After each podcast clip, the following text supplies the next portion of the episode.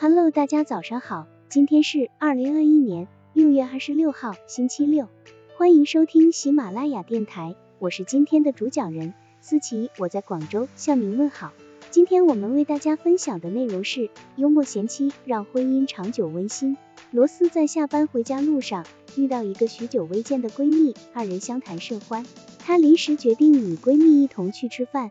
想好好与他聊聊，结果直到午夜方才心满意足的回家。进了家门，她才发现老公准备了满满一桌的丰盛饭菜，等着她一同庆祝二人的结婚纪念日。这样一个重要的日子还回来的那么晚，老公自然怒不可遏，一番唇枪舌剑，吵得不可开交，谁都认为自己有充分的理由，一时之间闹成了僵局。罗斯突然感到。这样只会让夫妻关系变得恶化，而对已经发生了的事情来说毫无益处。于是他率先做出了让步，小声道歉：“对不起，是我错了，因为我觉得我跟你相处的每一天都是快乐的节日，以至于把今天给忽略了。”听到刚才还像投河东施的妻子说出了这种话，老公愣了一下，满腔怒火顿时烟消云散，一把将罗斯揽进怀里。亲爱的，我做的也不对，不该冲你发火，这不过是一时的情绪而已，并没什么大不了。一场剑拔弩张的家庭战争就这样完美的化作了云烟。在这件事上，罗斯不一定就认为自己做错了，但是他很快便认识到，夫妻间日常的拌嘴没有谁对谁错，就像是一场辩论，公说公有理，婆说婆有理，谁也没有办法说服对方，只有一方先找个巧妙的台阶。在口头上做出让步，才能在不伤害感情的情况下化干戈为玉帛，才能让夫妻关系变得更加和美。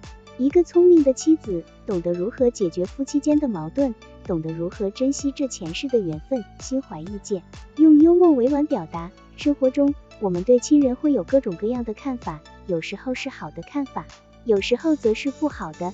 当我们对亲人有不好的看法时，如果直言不讳，言辞激烈。则难免伤害对方。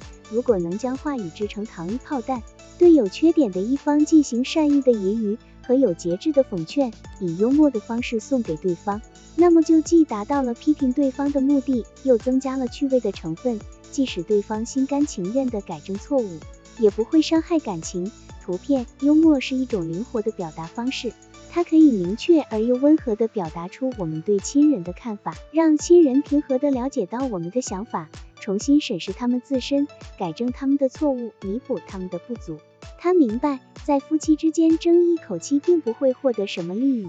女强人的形象应该表现在工作中，而不是在家庭里。一个小小的幽默，对于老公来说，要远比连篇累牍的大道理具有力量。女性的温柔是一块糖，每个男人都喜欢，但总是给老公吃糖，也会让他患上糖尿病。而幽默则是一味调料。